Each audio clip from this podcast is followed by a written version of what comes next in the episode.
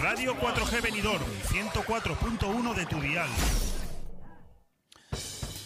Bueno, cambiamos completamente de tercio. Apenas tenemos tiempo casi para decir eh, nada entre invitado y invitado, porque son muchos y porque es muy poquito el tiempo. Acabamos de hablar de un tema muy espinoso, como es esa denuncia de la subdelegación del Gobierno de Alicante contra la valoración de puestos de trabajo del Ayuntamiento de Benidorm que afecta casi a mil personas.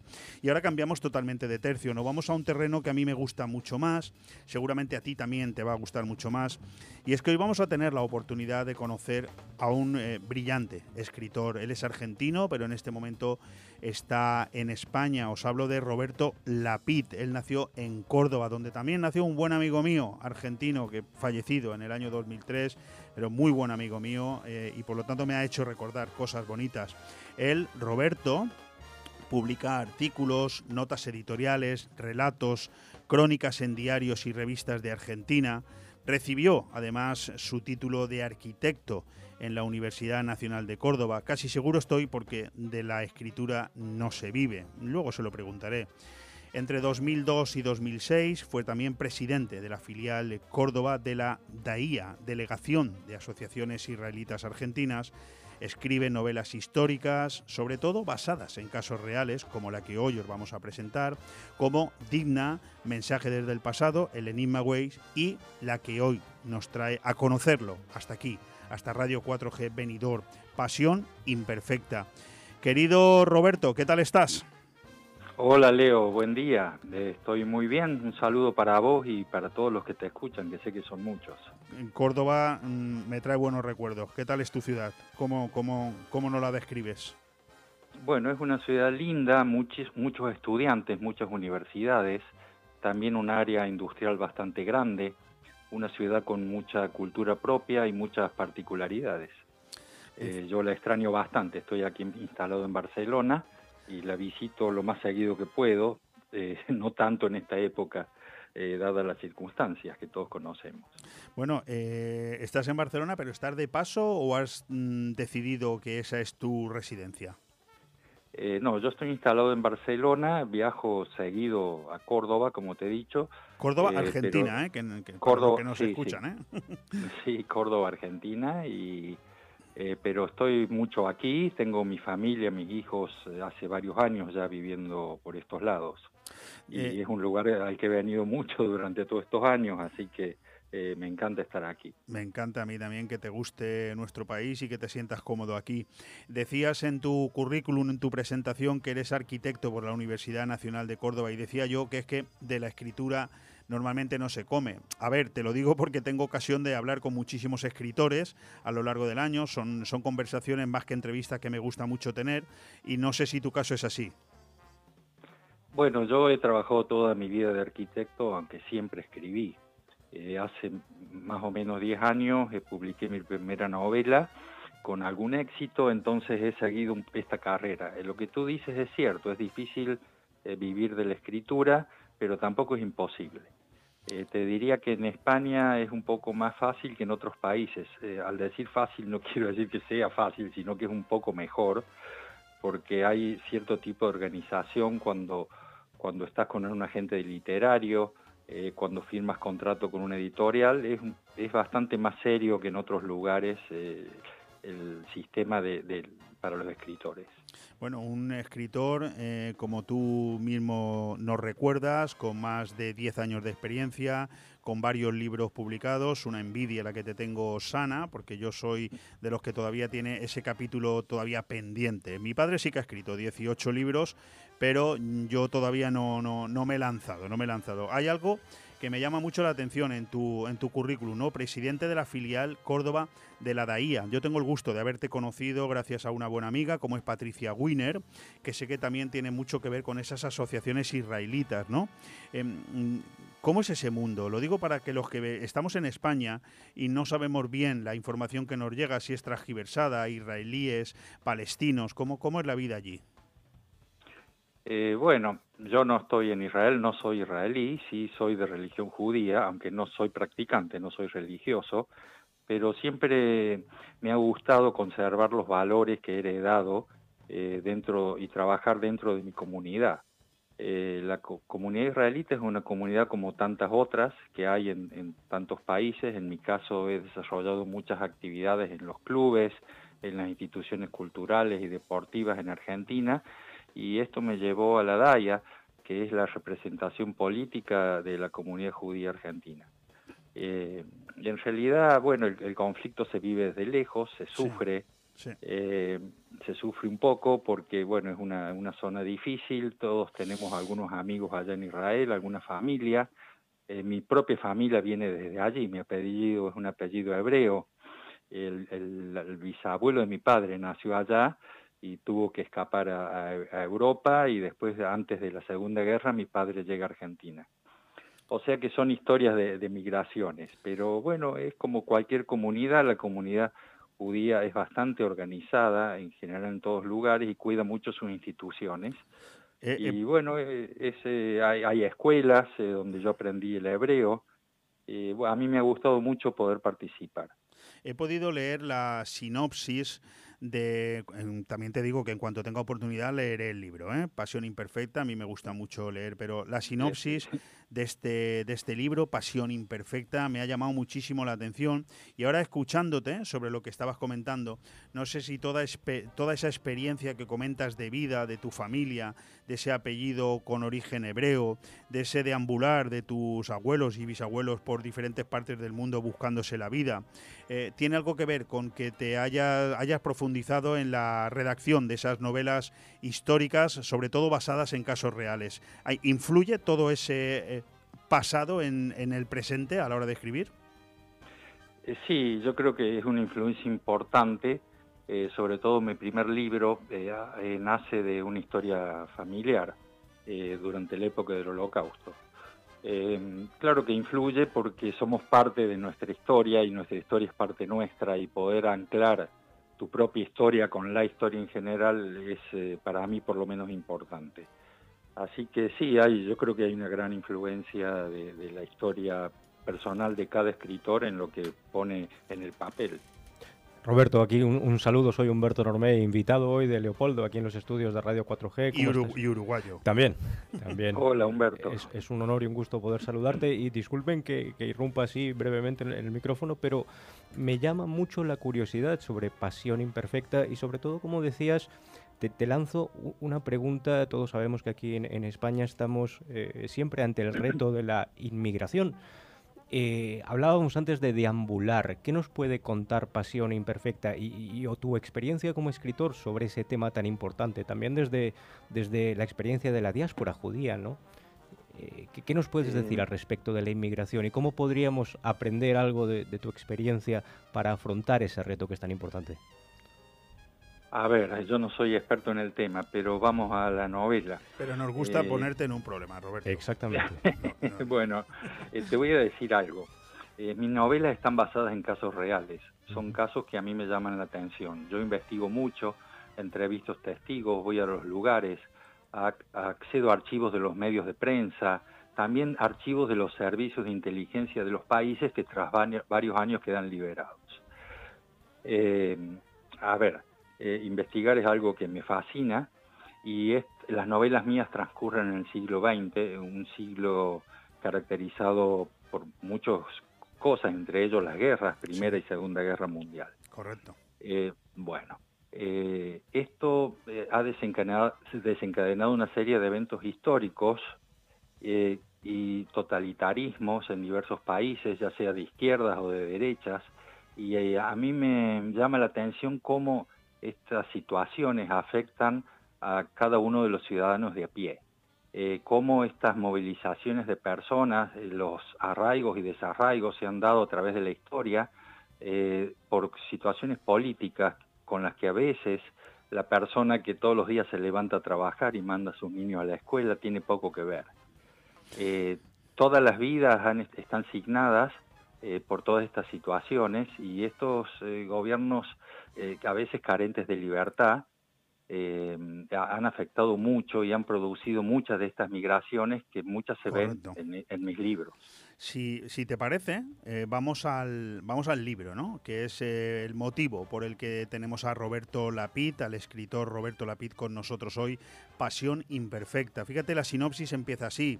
Fritz Mann es un joven austriaco que se hace cargo a sus 19 años de la destruida fábrica de armas de su padre y llega a poseer en una década una de las fortunas más grandes del planeta. Es rico, excéntrico, poderoso, mujeriego y astuto.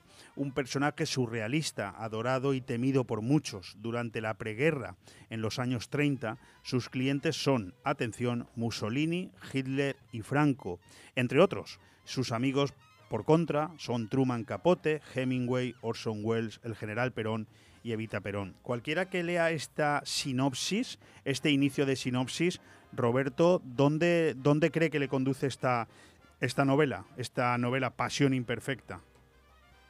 Bueno, eh, tú hablaste de Fritz Mandel.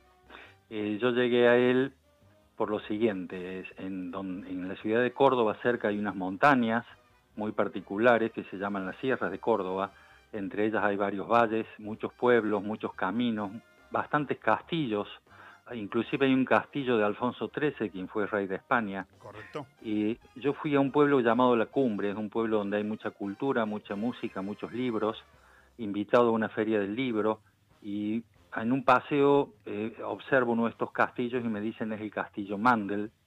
Eh, en el pueblo me dicen que bueno que Mandel era un espía, que era un criminal de guerra nazi, muchas historias. Yo comienzo a averiguar y encuentro un artículo de prensa del año 1938 donde dice que el industrial Mandel llega a Argentina con uno de sus Rolls Royce, con 70 barras de oro, eh, con su padre, su hermana, su secretaria y su abogado. Eh, y a todos los describe como que le pertenecen a él y salen los medios. Entonces yo empiezo a averiguar y me encuentro con este personaje que tú has descrito ahí a través de la sinopsis pero luego encuentro que él, bueno, él vive en ese castillo en Córdoba, pero también encuentro que este hombre, nacido en Austria, eh, se casa con Hedy Lamar, que fue una famosa, una famosa actriz, ¿no? Sí, y tanto. Cuando, cuando todavía no era Hedy Lamar. Bueno, sí, eh, la verdad es que la, la sinopsis yo me la he leído y bueno, y me ha producido una sensación de necesidad de, tener este libro entre las manos porque a mí me gusta mucho la novela, pero también me gusta mucho cuando se trata de casos reales y más cuando hablas, como tú dices, en este caso del siglo XX, de esa, de esa época en la que cuando nos ponemos a pensar en ella, todas las imágenes que nos vienen a la mente son de en blanco y negro, ¿verdad? Bueno, desarrollanos un poco hasta donde puedas cómo, es la novela para que todos los que nos están escuchando se les haga apetecible buscarla y encontrarla. Bueno, te cuento un poco de lo que se puede contar, porque no quiero spoilear el libro. claro. Eh, eh, bueno, eh, el libro se llama Pasión Imperfecta. Este hombre, Fritz Mandel, conoce a Hedy Kiesler. Hedy era una niña superdotada a sus 15 años ya estudiaba ingeniería y además teatro. A los 16 años, Hedy filma una película checa llamada Éxtasis, donde ella hace el primer desnudo y el primer orgasmo en, la pantalla para el cine. O sea, una joven bastante liberal, eh, para disgusto de sus padres. ¿no? en, aquellos años te tuvo que ser aquello un drama, ¿eh? Claro, los años 30 en Austria, su padre era trabajaba en un banco, eh, su madre era profesora y bueno, este Fritz Mandel en su microcine particular en la mansión que tenía en Viena eh, ve esta película y comienza a enamorarse de ella, la busca y se encuentran dos personalidades sumamente fuertes, sumamente poderosas, sumamente inteligentes, a quienes yo creo que a ambos les costaba encontrar a alguien que estuviera a su propia altura ellos se casan, se van a vivir un castillo en Salzburgo, cerca de la frontera con Alemania, lo que era muy conveniente para los negocios de, Fritz, que le vendía armas a Hitler, lo cual estaba prohibido por el Tratado de Versalles después de la Primera Guerra. Eh, ella era una mujer sumamente sensual, hablaba muchos idiomas, era una anfitriona ideal para las reuniones que se hacían en ese castillo de Salzburgo, pero bueno, también tenía este costado liberal que la llevaba a buscar amantes, a tener aventuras. Entonces eh, Fritz con sus celos la va encerrando en ese castillo. Sí, correcto. Eso me, eso me ha encantado ¿eh? cuando lo he leído, esos pasajes en los que primero se enamora de ella, pero luego se da cuenta de su carácter y termina encerrándola en un castillo. Eh, pero, ojo, eh, luego ella se libera y consigue hacer cosas grandiosas, ¿eh? pero quiero que lo cuentes tú, porque me, me ha llamado mucho la atención, ¿eh? me ha encantado. Eh, bueno, sí, Hedy escapa de una manera muy particular de ese castillo, recorre toda Europa perseguida por, por los hombres de Fritz. Eh, cuando ella llega a Londres, se sube un barco, el Normandí, con destino a Nueva York. Eh, allí conoce a Luis Mayer. Luis Mayer es el presidente de la Metro Goldwyn Mayer. Antes de llegar a destino, firman contrato y Hedy Kiesler pasa a ser Hedy Lamar, la mujer más bella del cine. Pero además, además Hedy, siendo tan inteligente, sigue con sus estudios de ingeniería, cosa que hacía bastante durante ese encierro allí en el castillo de Salzburgo y ella patenta junto a un profesor de piano, eh, ella patenta un sistema de comunicaciones que es lo que hoy utilizamos para los teléfonos móviles, el Wi-Fi y el Bluetooth. De hecho, si puedo, a la Mar a Hedy le debemos la tecnología de salto de frecuencia que nos ha dejado el Wi-Fi, ¿verdad? Entre otras cosas. Exactamente. Ella eh, patenta ese invento, lo entrega en el Pentágono a las fuerzas aliadas, porque es una ferviente luchadora en contra de los nazis, se dedica a juntar fondos para la guerra, eso le abre las puertas de la Casa Blanca, ella siendo una actriz famosa, aunque nadie le creía mucho de lo que ella hacía, porque las actrices de Hollywood eran consideradas como muñecas para la pantalla en esa época. Pero de todas maneras ella se va, se va abriendo camino en una expresión de rebeldía feminista en aquellos tiempos, en los años 40, y 50 de Hollywood. O sea, yo creo que, ambos han tenido una vida fascinante, han estado en lugares eh, increíbles que van a encontrar en, el libro, han vivido situaciones. Y lo que me ha pasado es que yo entrevisté a, eh, a, los hijos de Fritz Mandel, a, los hijos de Hedy Lamar, pude dar con ellos. Qué bueno. Eh, y, y, a raíz de alguna nota de radio hecha allá en Argentina, han comenzaron a llamarme personas que, que han conocido a Mandel, también eh, algunas personas que conocieron a Hedy, y yo comencé a recibir mucha información de primera mano.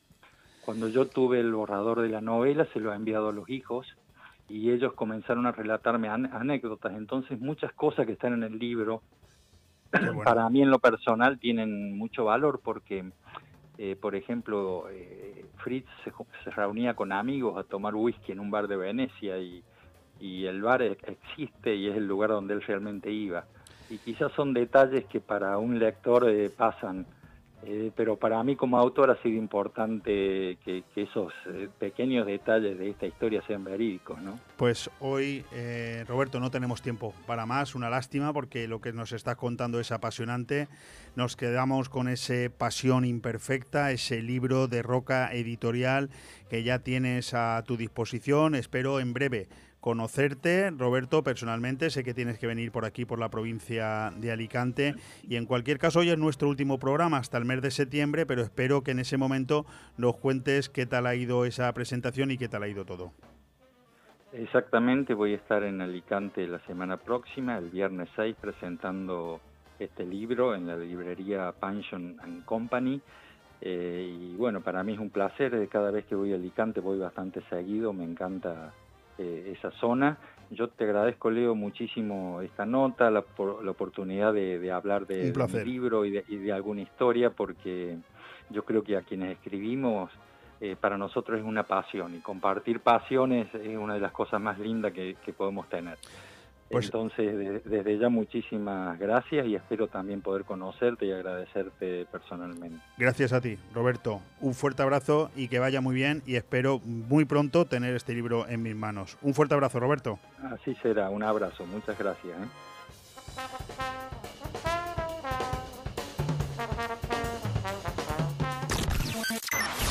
Radio 4G Benidorm, 104.1 de tu dial